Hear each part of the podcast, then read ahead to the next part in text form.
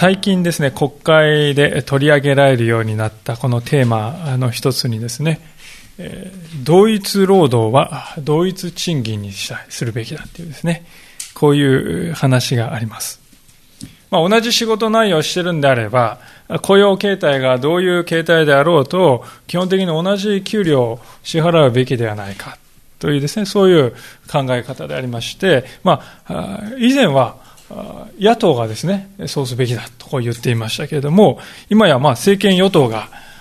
そうすることを検討したいですね、いうようになってきて、まあそれでニュースになっておりますね。でもまあ私はもしこれが実現すれば、かなり有意義なことではあると思うんですけど、まあ実際にはいろいろ困難もあるかもしれませんけれども、えー、ではですね、今のお話というのは、同じ仕事内容なら同じ賃金にすべきだって、こういう話ですよね。じゃ、仕事内容が違ったらどうでしょうか。例えば、丸一日働く人と、パートで働いた人とが、当然ですね、給料は違うでありましょう。まあ、逆に同じ給料をね、丸一日働いているフルタイムの人とパートタイムの人と同じ給料だったらですね、大問題であります。で誰一人ですね、これは問題だと思わない人はいないと思うんですよね。ところが、今日の聖書箇所でイエス様が語っているのは、異なる労働でありながら同質賃金であるとですね。まあ、ありえない世界であります。一体なぜこんなことをイエス様は語られたのか。そこから聖書は一体何を教えているのかということを今日はご一緒に見てまいりたいと思うんですが、まず今日の箇所はですね、全体で2つの箇所に分かれております。2つの部分に分かれますね。前半は主人が労務者をですね、雇いに行く場面です。で、後半はその雇った労務者に対して給料を支払うというその場面ですね。順番に見ていきたいと思うんですが、まず前半の部分から再び聖書をまず見たいと思うんですけれども、こう書かれております。一節。天の御国は、自分の武道園で働く労務者を雇いに朝早く出かけた主人のようなものです。彼は労務者たちと一日一デナリの約束ができると彼らを武道園にやった。それから9時頃に出かけてみると別の人たちが市場に立っており何もしないでいた。そこで彼はその人たちに言った。あなた方も武道園に行きなさい。相当のものをあげるから。彼らは出て行った。それからまた 12時頃と3時頃に出かけて行って同じようにした。まあ、イエス様が話の初めに、天の御国はカクカク近々とこう言っていることからして、この例え話というのはですね、天の御国の何らかの性質を説明するためのものであるということをまずわかるわけであります。で、舞台はどういうところかというと、武道園でありますね。で、武道園というのは、あまあ、この近くにも、ね、梨園とか、ありますけれども、まあ、イスラエルでブドウ園というのは非常にポピュラーなんですね。なぜかというと、ブドウっていうのはですね、こう、山がちのところに、えー、良いブドウができます。水はけが良い山がちのですね、あんまりそんな肥えた土地じゃなくて、痩せた土地の方が、ブドウはいいブドウができるんですよね。で、イスラエルっていうのは山、基本山ですよね。山の、だから、イスラエル人のことをですね、イスラエル人の、まあ、聖書に出てくるこの神様のことを外国のね、人たち、あれは山の神だって言ってね、言ったぐらい、イスラエルっていうのは山がちなところであります。で、ですから、イスラエルでブドウ園って盛んなんですね。山がちなイスラエルの地形に非常にマッチしている。で、そのブドウ園の主人が主人公であります。で、この主人というのは、神様のことを例えているわけですよね。で、この主人ですが、朝早くに出かけております。おそらくですね、これは忙しい時期だったんだと思うんですね。多く仕事があったので、人材を確保しなくてはいけないということで、早く出かける。武道園が一番忙しくなるのは、いつかというと、言うまでもなく、武道がたわわにこう実ってね、収穫の時期であります。あんまり売れ切ってしまう前にですね、一気にこう、刈り取らないといけないわけですよね。だから、こう人を集めに行くわけであります。で、この刈り取りの時期の話だということはですね、今日のこの話の中で非常にこう大事な前提になるんですね。刈り取る。そういう作業のために労務者を雇っていく。ぜひ、ですからこのことをまず心に後々重要になりますので、心に留めておいていただければと思いますが、さて、この主人はそういうわけで朝早く市場に向かいました。まあ、当時のイスラエルはですね、今みたいに電波と電波時計があって非常に正確に時をですね、刻んでいるというわけではありませんで、一日はですね、日の出から日の入りまでの時間を12等分するっていうですね、そういう形で行っていました。大体今でいうところですから一日の始まり6時、朝6時頃から始まるんです。で、その時間に市場に向かったこの主人は、そこにいたですね、労働者の人たちと交渉して、1日1デナリというですね、条件で合意しますね。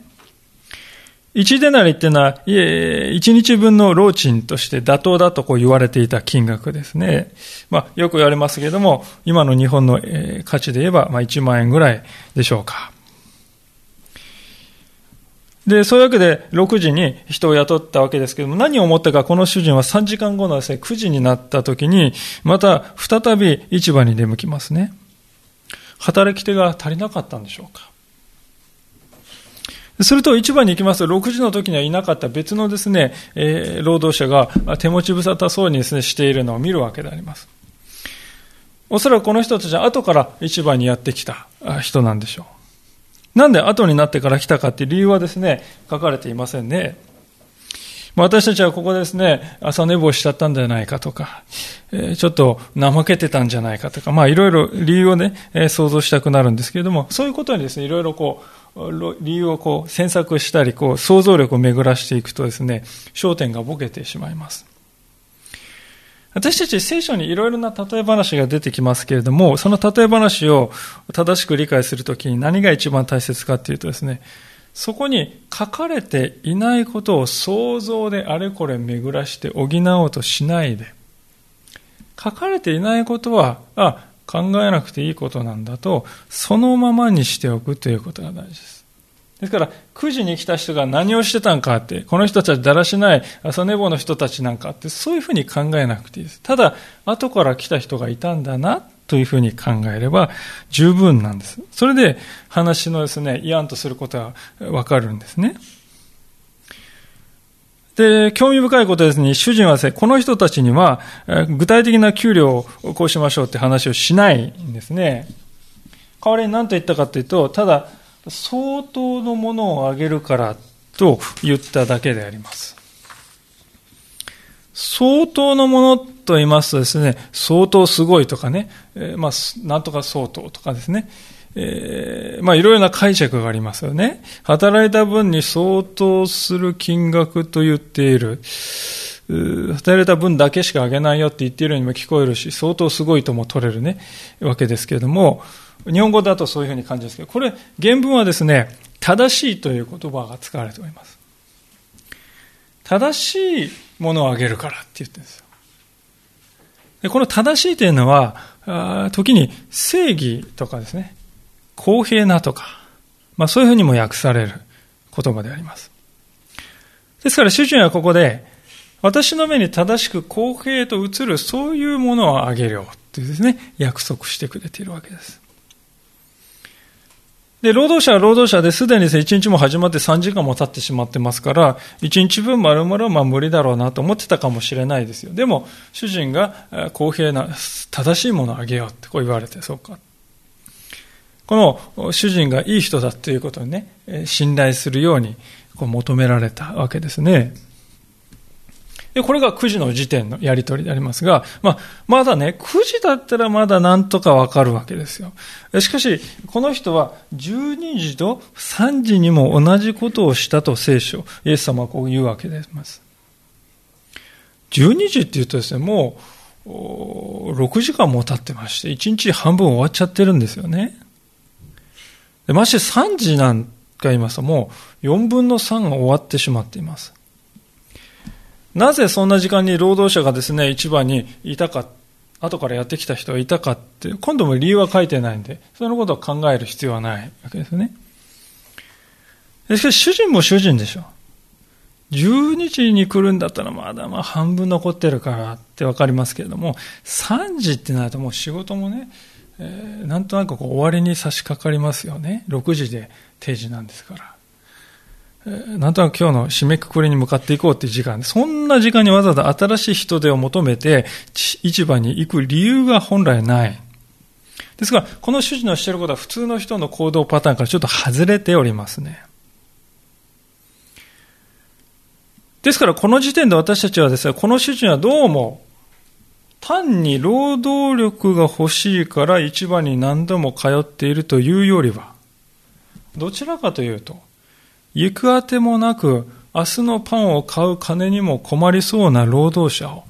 純粋に好意で自分の労、武道園に迎え入れようとしているような感じだな、と分かってくるんではないでしょうか。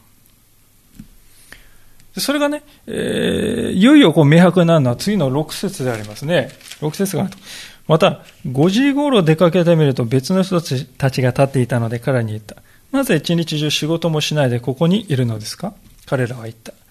誰も雇ってくれないからです。彼は言った。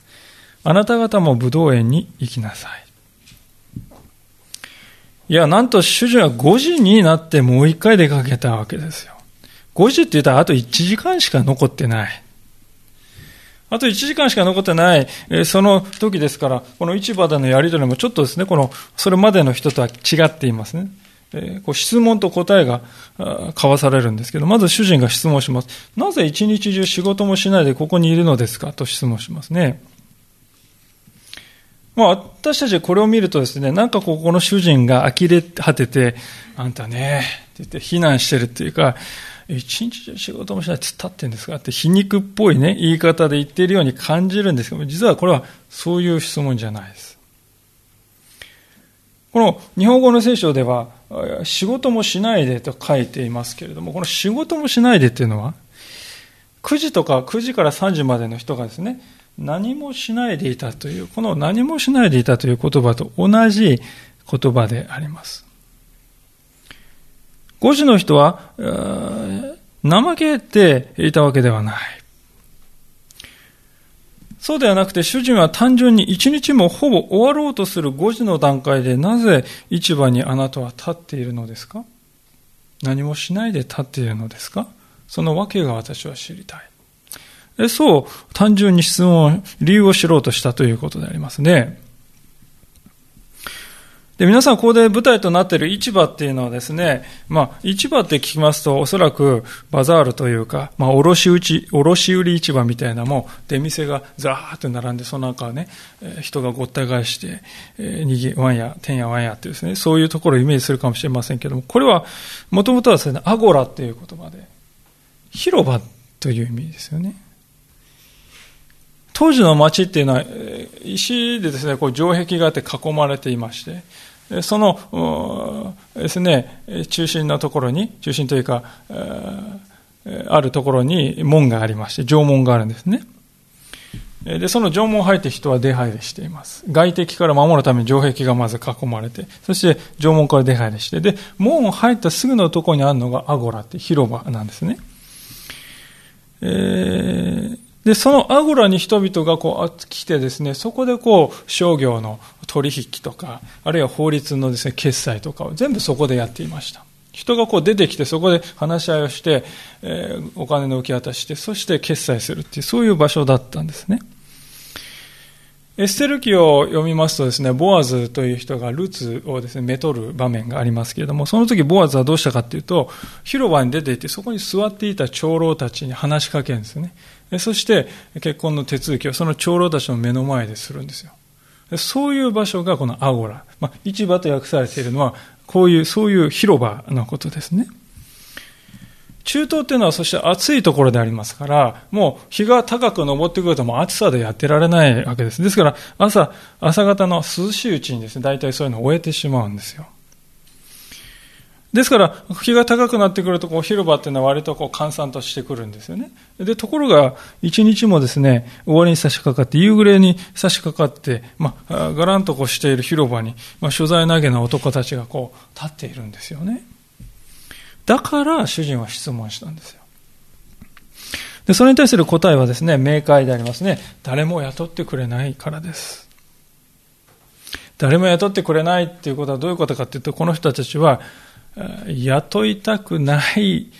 できれば雇いたくないと思うような感じの人だったんかもしれません。まあ、どちらかというと、こう、嫌われてるというかね、阻害されてる人たちだったんかもしれません。あちこち仕事を見つけようと駆けずり回ったけれども、一日、何も見つからないで一日の終わりに近い時間になってしまった。仕方がないと言って、市場にいた、来た。で、その返事を聞いた主人は、ああ、かわいそうだったね、また明日来ればいいよと言ったかというとそうではなくて、あなたも武道園に行きなさい。と、彼らをも武道園に送るんですね。5時ですよ。で、こうなるとですね、もう、本当に普通ではない行動であります。1時間しか働けないと分かっている人わざわざ雇用するでしょうか吉新箱をね、雇ったとしても、現場に行って、なんか着替えて、なんかこう準備を教えたりね、こうやって使うんだとか、こうやってくれとか、いろいろこうやって、それからまた上がった時に、こう、その片付けの時間とか含めたら、もう実質労働時間ゼロですよね。つまりこの主人は、ほとんどチャリティーをしようとしているということが、私たちに一層強くここで示唆されてくるわけであります。で、そういうことをですね、頭に入れつつも、聖書の場面は、いよいよ後半のですね、支払いの場面、まあ、ここが一番、まあ、スリリングというか、あ注目する場所なんですけれども、支払いが始まっていきますね。8節どうぞご覧ください。こうして夕方になったので、武道園の主人は監督に言った。労務者たちを呼んで、最後に来た者たちから順に最初に来た者たちにまで賃金を払ってやりなさい。まあ多分最後に雇われた、5時に雇われた人がですね、ブドウ一房貯金とやったかやらないかのうちにですね、はい、上がってってですね、えー、言われて、もう日が暮れかかって、一日の終わりの時が来た。で、一日の終わりが来たということなんですけど、これは例え話でありまして、えー何をですね、例えようとしているかというと、これはおそらくは世の終わりの時をですね、例えようとしていると考えて良いと思うんですよ。そもそも、初めの方でブドウの借り入れの時期ですよってこう申し上げこれ大事だって申し上げました。なんで大事かっていうと、聖書の中で、ブドウの刈り取りというのは、しばしば世の終わりの時に例えられているからであります。ですから、この箇所のですね、この説の背後にあるこの日暮れ、夕暮れ時、一日の終わりの時っていうのは、まあ、365日何千何千日ある中のただ一日の話じゃなくて、終わりの時を表そうとしていると言ってよいと思うんですよね。でそこで支払いがある。終わりの時のですね、この報いということが、まあ、示唆されているわけですよね。監督にあなた払いなさい。そう命じます。で、ところがここで奇妙なことが発生します。えー、それは何かというと、最後に雇われた人が最初に給料を受け取るという、そういうことがまず起こりますね。9節そこで5時頃に雇われた者たちが来て、それぞれ1でなりずつもらった。最初の者たちがもらいに来てもっと多くもらえるだろうと思ったが、彼もやはり1人1でなりずつであった。まあ、1時間しかですね、働かなかった。いや、まあ実質ほとんど何も働いてないに等しい。そういう人たちが、1日分の労賃である1デナリを受け取った。ありえないことです。まあその、当然5時に受け取った人はもう嬉しいですよね。一体何が起こったんだえー、まあ歓喜してね、わーとか言ってですね、すごいとか言ってですね、大喜びしている姿はですね、えー、イメージするのは難しくないでしょうね。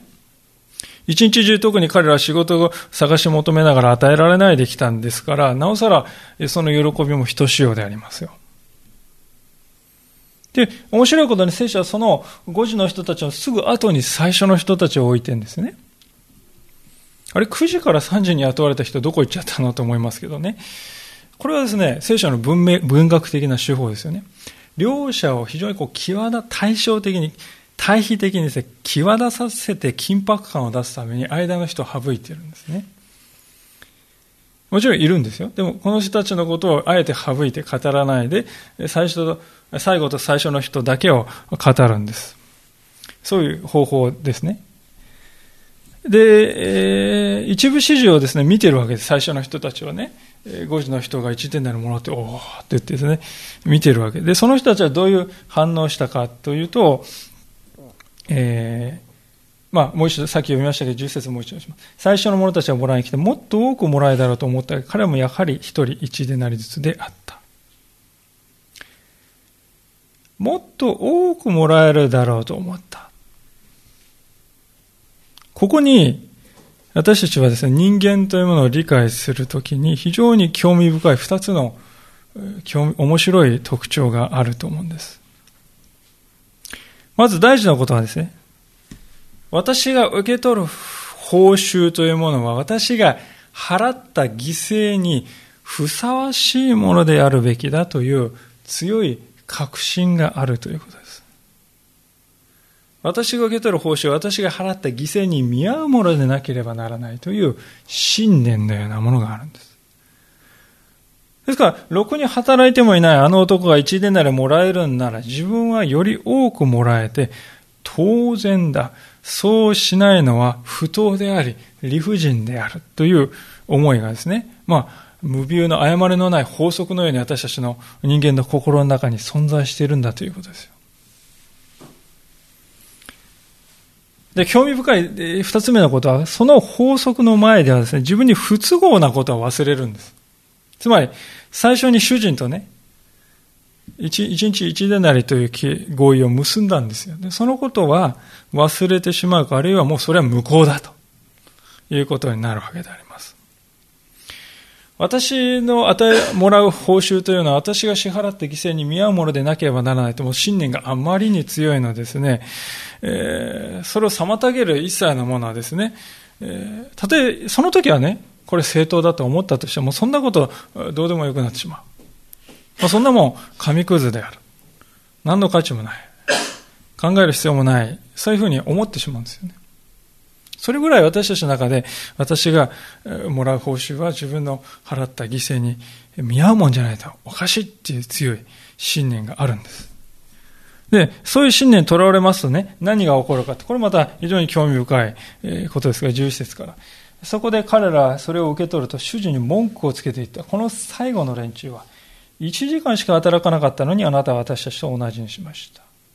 私たちは一日中ロークと焼けるような暑さを辛抱したのです。三つの大きな顕著な変化が彼らに起こりましたね。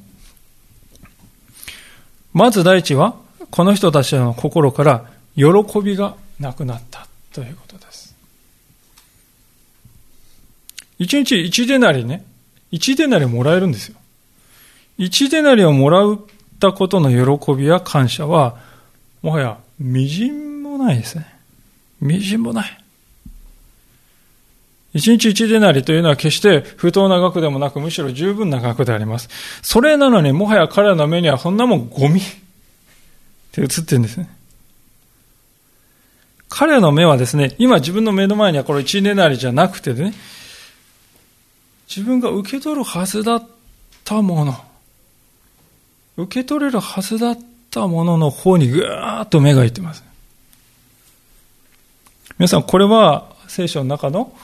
最初に罪を犯した人と呼ばれる、このアダムとエヴァ、創世記に書かれています。そのアダムとエヴァの姿そのものではないでしょうか。彼らはエデンの園というところで何万何十万という木があって、その木の実を自由にどれでも食べてよいと言われていました。ところが罪に陥った時にたった一本だけ禁じられていた善悪の知識の木の実、それがなければいけない。それがなければどうしようもない。そういうふうに心が奪われましたね。罪に陥った時に私たちに起こるのは、今自分に与えられているものではなく、自分が持っていないあのものが、そういうふうなモードに入ってしまうわけですよね。私たちのこのお金に対しても、あるいはまた男女関係においても、あるいはまた何か執着しているものがあるにしても、私たちはですね、本当に今自分が持っているものではない。その持っているものなんてね、なんかこう色あせて、何の価値もなくて無意味だ。自分の今まで生きてきた人生なんて無意味だとか、自分の持っているものなんてちっぽけでどうでもないものだとか、まあそういうふうに喜びを失われている時は大体ですね、私たちの中に、もう、得る、得られるはずだったあのものに、心がぐーっと、捉えられているんです。でそういう時私たちは非常に用心しなくてはいけない。この労働者として同じモードに入っているかもしれない。では、この彼らに起こった第二のことは何でしょうかそれは、主人の善意を悪意に変えてしまうっていうことなんですね。主人がですね、5時に雇われた人に一段にあげたって、それはね、純粋にこう、主人の善意ですよね。善意に基づくものですよ。ところが、そんな主人の善意が、この最初に雇われた人のですね、手に関わると、それは悪だってなるんですね。悪だ。善が悪にすり替わってしまうわけであります。でそこから主人に対する怒りと文句が噴出するんですよね。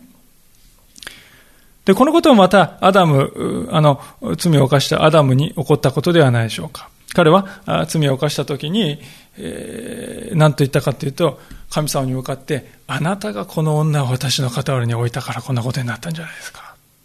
と言って神様は非難しました。あなたがこの女を置いたからでしょう。でも元はといえば、その妻のエヴァは、神様が彼に最善の助け手として与えてくださったかけがえのない人でありますよ。で、その人をね、そうです神様の善意の現れなんです。ところが、罪が陥ると、あなたがこんな人を置いたからでしょ。神様の善意がもう完全に神様の悪意に変わっちゃうんですね。で、聖書でこの罪っていうのは神様の善意から私たちしてくださったことを神の悪意であるかのように言い換えて、すり替えてしまう。そういうことであることがわかるでしょう。3番目の変化は何かと言いますと、それは自分自身が主人になるということであります。この最初に雇われた人たちは、この最後の連中1時間しか働かなかったのに、あんたは私たちと同じにしたんだと言って主人を非難しますね。つまり裏を返せば何を言ってるかっていうと、この1時間しか働かない男、こうこの連中はそんな良い目を受けるに値しない連中だよって言うんですよ。あなたそんなことすべきではなかったのにってですね、主人に強制しようとしているわけですよ。彼らは他の人の幸福そうな姿が我慢ならなかったのであります。そしてそのような幸福をもたらした主人が許せなかったのであります。なぜかと言いますと、ここに書いてありますように、彼らは一日中ロークと焼けるような暑さを辛抱してきたんだ。そういう強い自負心を持っているからですね。まあ、確かに汗水流して働くということは立派なことであります。5時に雇われた人に比べれば働きの量は10倍、5倍、10倍になったでしょう。でもそのことはなぜそう誇れるかっていうと、自分より弱い立場の人がすぐ横にいるから言えるんですよね。もともとの彼はどうだったか、彼らはどうだったか。市場で雇われの身、雇われるのを待っているしかない。そういうものでありました。ですからもしかすると彼ら自身がね、5時の人になったかもしれないんですよ。この主人がいてくれたからこそ、私はこの一日充実した仕事にありつけた。そして、えこの一デナリをもらって、明日のパンに困ることもない。家族をですね、路頭に迷わせることもない。お腹を空かした子供がね、え泣き叫ぶこともない。そういうことはもう一切忘れられて、ただですね、目の前にいる自分より弱い立場の人を攻撃することに心が支配され、その結果、恩人であるはずの主人にさえも容赦のない非難を浴びせるのであります。皆さん、これが人間の罪というものの紛れもない現実の姿なんであります。で、これは何もですね、このイエス様の例え話の中に中だけに存在する架空の人たちじゃなくてね、私たち自身の中にそれは存在しているということですよね。なぜかっていうとですね、この話を読んでおそらくですよ、99%の人はね、おかしいって思うんですよ。理不尽じゃない、この主人ね。正直言って私もですね、完全に違和感を拭えるわけではない。どう考えたらこの主人ちょっとね、おかしいんじゃないですか。そう思うんです。いや、これは何かがおかしい。よい、こんなんで良いはずがないって言って、私たちの心はこう全力でそう叫ぶわけでありますよ。私の心の中にも、これはおかしい、この主人おかしいっていう思いがね、こう、ふっとこう湧いてきますね。よくよく見てみると、そのおかしいと感じる根拠っていうのは何もないっていうことに気づかされます。結局その違和感、なんで違和感があるかっていうと、それは先ほどから言っていますように、私が受ける報酬、私が払った犠牲にふさわしいものでなくてはならない。主人であろうが神であろうが何であろうがそうしなければならないという強い信念があるからだということに気づくわけであります。イエス様はそのことに私たちに気づかせようとしたので、主人の口を通してこう語っているわけですね。13節どうぞご覧ください。しかし彼はその人に答えていった。友よ、私はあなたに何も不当なことはしていない。あなたは私と一でなりの約束をしたではありませんか。自分の分を取って帰りなさい。ただ私としてはこの最後の人にもあなたと同じだけあげたいのです。自分のものを自分の思うままに、思うようにしてはいけないという方がありますかそれとも私が気前がいいのであなたの目には妬ましく思われるのですか？主人はまず友よと呼びかけておりますから、彼はですね、悪意とか意地悪したいからこうやったんじゃないということはもう明白にわかりますね。でその上で主人は、私はあなたに何も不当なことはしていませんと言います。先ほどの労働者たちは主人のやったことは悪意なんだって言ったんですよ。しかし、いや、そうではない。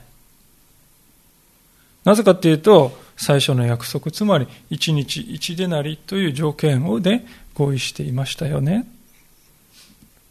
それを思い出してほしい。私があなたに何か損害を与えたでしょうか？いや、むしろ私はあなたに仕事を与え、正当な報酬を与えたではありませんか？これは紛れもない事実なんであります。ただしです。ただし。ここがですね、ミソなんですね。ただしと言って主人がつける。最後の人にもあなたと同じだけあげたいんだという。これは、つまり純粋な行為なんですね。そもそも、えー、先ほどから言っていますように、5時に人を雇うという時点で、それはもはや労働の対価じゃなくなってるんですね。チャリティーなんですよ。ですから、最初からこの主人は、労働と対価という枠組みを超えて、事前として雇おうとしているわけです。ところが最初に雇われた人だけがそのことを認めようとしないで、あくまでも労働と対価というものに固執し続けているという、そういう構図がここにあるわけでありますね。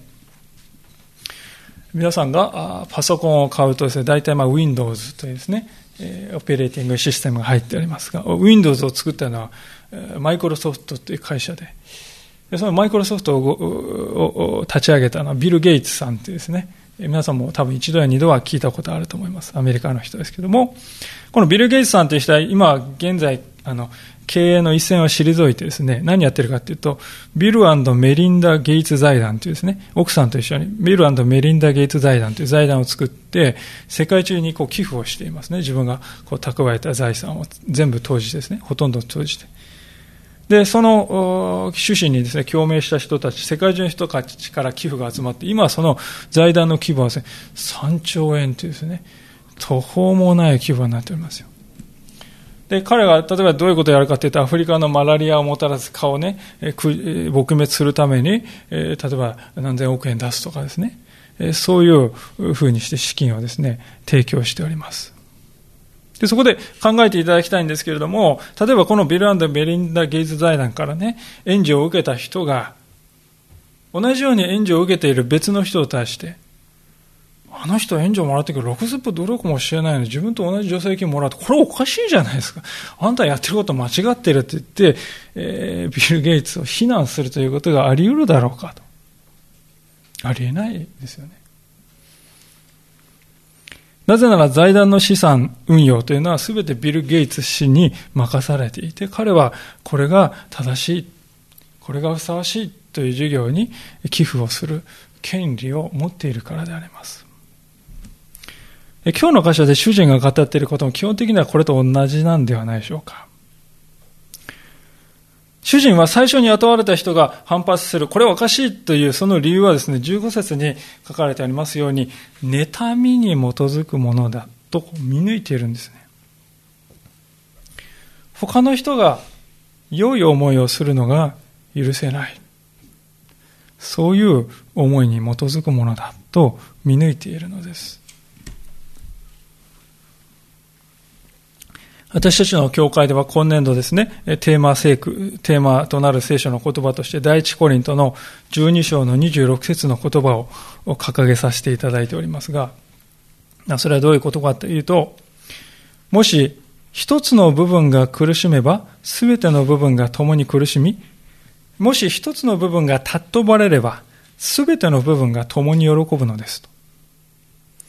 ま、これは教会はキリストの体であり一つであるということから、体っていうのはね、お腹が痛いのに頭は知りませんってそんなことないですよね。お腹痛かったらみんな、うーって言って体中がこう、のけぞるわけですけども。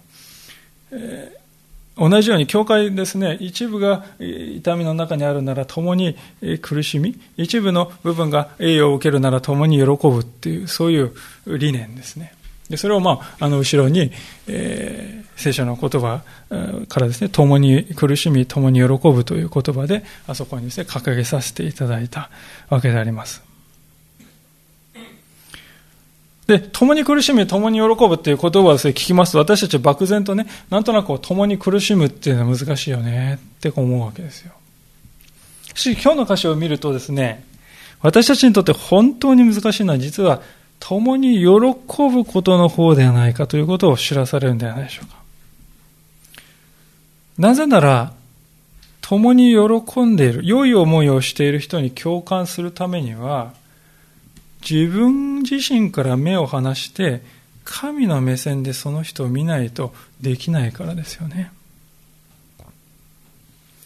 この箇所で言いますと、支払った犠牲に応じて私は報いられるべきだっていう、そういう思い込みを捨てるということが自分自身から目を離すということであります。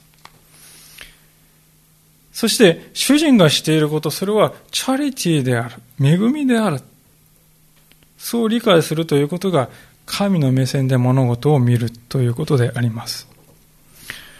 で、その見方をですね、変える。この、労働者のですね、目線で見るか、それともこの主人の目線でですね、見るかによって、この物語というのは全く違う印象を持ってくるわけであります。180度違う印象になります。で、私たちはですね、現実の生活の中で、そのように、この主人が物事を見るように、兄弟姉妹あるいは人々を見るようになるということが、私たちに求められているんではないか。で、そうして初めてね、あの人だけいい思いして私の家全然こうとかですね。そういう思いから解放されてああよかったね。あなたも主人の良い思いに預かったのだね。行為に預かったんだね。よかったね。そう共に喜ぶことができるようになると思うんですよね。興味深いことに、この主人と、この最初に雇われた人たちのこのやりとりっていうのは15節で、えー、主人が質問するところで終わるんです。妬ましく思われるんですか？とこう質問して。でそれに対してですね、労働者がどう答えたかっていうのは書かれていないで、ここでプツッとこう終わるんです。で、これをオープンエンドとこう言いますけども、開かれたですね、終わり方ね。こうちゃんとこう閉じていかないで、こう開いたまま閉じ、終わっちゃうっていう。オープンエンドのですね、えー、話なんです。なんでそうなってるかっていうとね、この15節の質問っていうのはですね、実はですね、これは私たちに対する質問でもあるからですよ。あなたはこの話を読んで、あなたはこの話にどう応答しますか？ということがね、私たちにイエス様は問うているんです。聖書ははっきりと今日の箇所で、神は気前の良いお方なのだということを高らかに宣言しております。今日の箇所の中心的な教えはそこなんですよね。神がいかに気前の良い、良いお方であるかということがですね、この箇所の中心なのであります。ところがしばしば私たちは今日の箇所を読んで、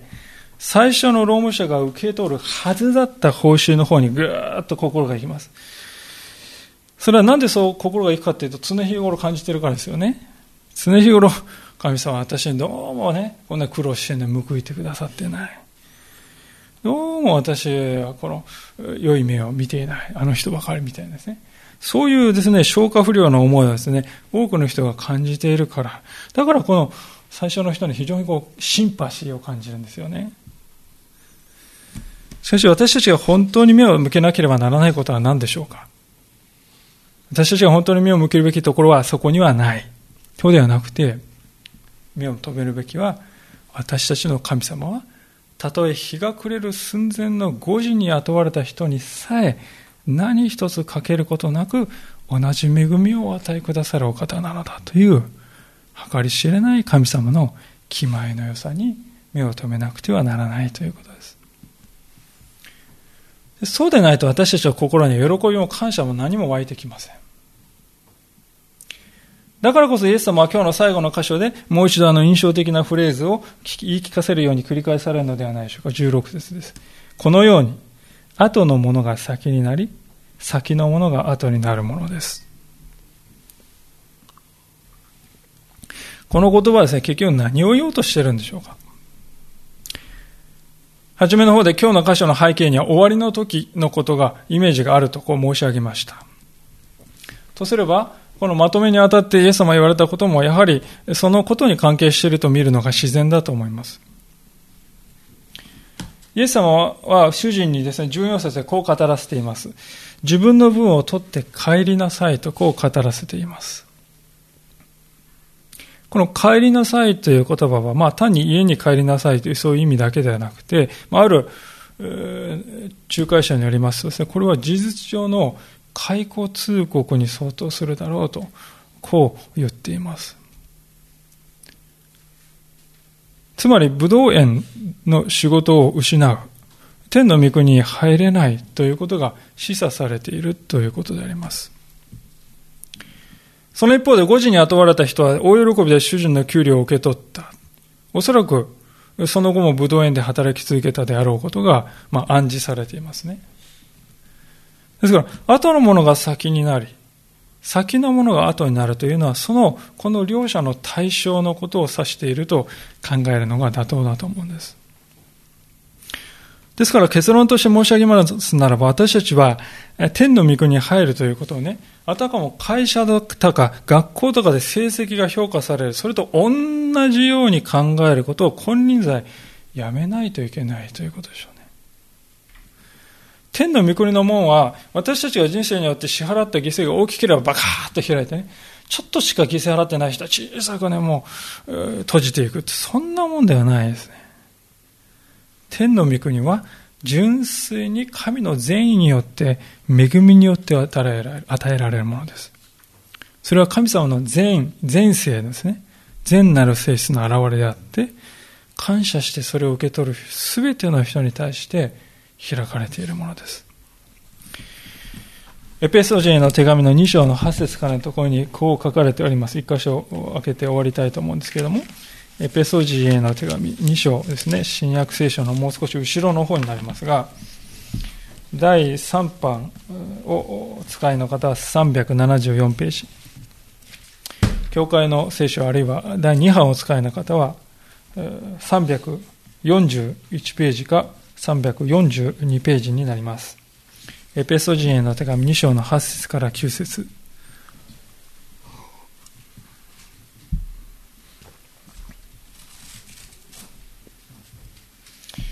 もうお読みします。エペソージェの手紙2章の8節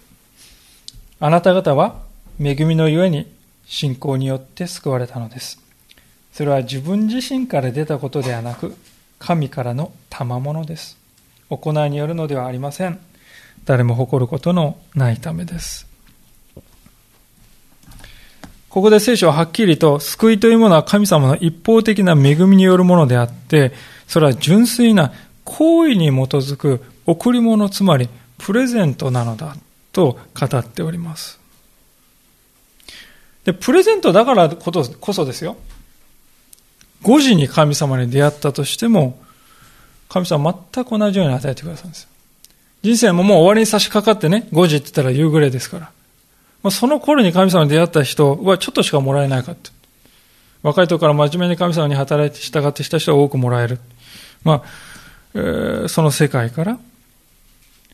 神様は恵みとして、贈り物としてこの救いを賜る。ですから、このね、主人の行為というものを理解しないで、かえってね、それはおかしいって言って怒りを燃やして、いや、私はこんだけやってきたんだ、正当性をあくまで訴えて、あの人あんなもらうべきじゃないって人のもことまで妨げようとする。そういう人はね、どうなるかというと、天の御国の背後に置かれる。聖書はそう語っているわけであります。私たちが海外に行って、えーそして日本に外国から帰ってきたときに、日本に入るために何が必要なんでしょうか。私たちが日本に入るために必要なのは日本のパスポートですね。いや、私はお金をこんなに持っているし、こんなに人生成功してきたんだ。だから入るべきだ。私のような人間を必要としているべきだ。入れるべきだって、いくら言ったってですね、パスポートを持っていなければ入ることはできない。まあ、反対にどれだけ貧しい、どれだけ小さな人であっても、パスポートを差し出せば、はい、わかりました。と言って入ることができますよね。もうお分かりだと思いますけど、神様の良いお方であるという、そのことに対する信頼というものが、そのパスポートであります。